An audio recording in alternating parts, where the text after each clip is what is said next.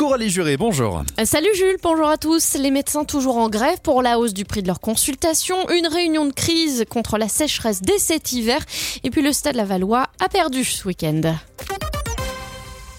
À 48 heures de la fin des négociations, les médecins généralistes toujours en désaccord avec l'Assemblée avec l'assurance maladie. Six syndicats généralistes réclament une hausse des consultations à 30 euros. Les Mayennais d'ailleurs sont en grève de la permanence des soins, mais l'assurance maladie veut en échange qu'ils prennent plus de patients et de gardes le week-end. Un engagement déjà tenu selon le Mayennais Luc Duquesnel, président des généralistes CSMF. Le principal syndicat MG France a rejeté la proposition. Une réunion de crise sur la sécheresse aujourd'hui dans le bureau de Christophe Béchu. Le ministre de la Transition écologique réunit les préfets en charge de la gestion de l'eau. Des mesures de restriction pourraient être annoncées dès cet hiver. Après 32 jours sans pluie significative, le remplissage des nappes phréatiques a déjà pris deux mois de retard. La ville de Laval a réaffirmé son soutien au peuple ukrainien ce week-end. Alors que le président Volodymyr Zelensky a fait le bilan d'un an de guerre, la mairie a de nouveau hissé le drapeau bleu et jaune sur son fronton vendredi. Le château neuf et les bains douches ont été éclairés aux couleurs de l'Ukraine tout le week-end.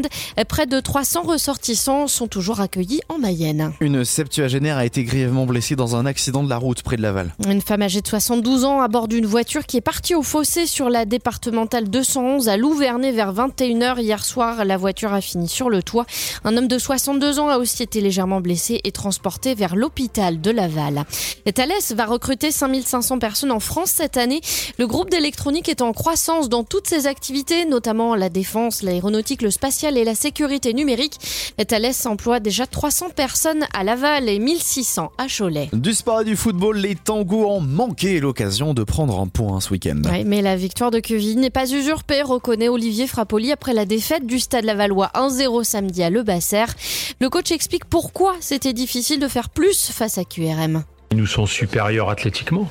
Ça c'est indéniable en termes de taille mais surtout de puissance. On l'a bien vu sur chaque perte de balle. Nous, notre jeu il est fait plus sur la passe. On est là une des équipes les plus faibles sur le nombre de dribbles.